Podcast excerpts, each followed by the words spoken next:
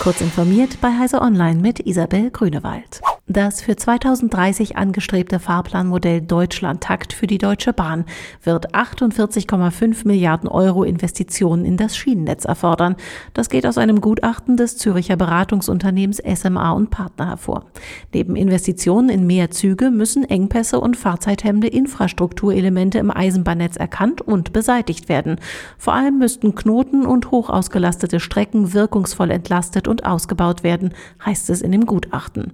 Bisher Bisher sehe der Bundeshaushalt für Investitionen in Schienenwege nur jährlich zwei Milliarden Euro vor. Als Reaktion auf die Vorwürfe der Whistleblowerin Frances Horgan gegen Facebook und seine Plattform hat der Vizepräsident für globale Angelegenheiten Nick Clegg in einem CNN-Interview einige neue Funktionen in Aussicht gestellt.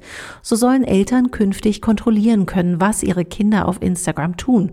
Außerdem solle genauer überwacht werden, wie Jugendliche das Netzwerk nutzen. Stelle man fest, dass sie sich auffallend häufig mit Inhalten beschäftigten, die negative Gefühle und gefährliches Verhalten verstärken könnten, sollen sie hiervon abgelenkt werden.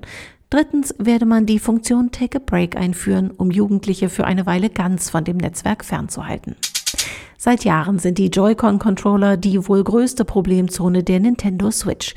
In einem Artikel auf der eigenen Website hat sich Nintendo nun zum Problem des sogenannten Joy-Con Drift geäußert. Der Verschleiß der Joy-Con sei schlicht nicht vermeidbar. Wo Reibung entsteht, komme es zwangsläufig auch zur Abnutzung.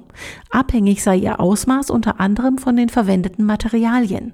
In den vergangenen Jahren habe Nintendo viel herumprobiert, um möglichst robuste Materialkombinationen für die Joy-Con zu finden.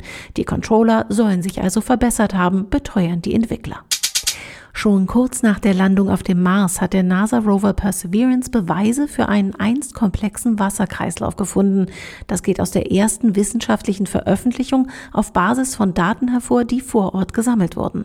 Demnach hat Perseverance nicht nur Spuren eines Flusses gefunden, der vor mehreren Milliarden Jahren Sedimente in einen See getragen hat, sondern auch Anzeichen für spätere Sturzfluten, die große Gesteinsbrocken mitgerissen haben.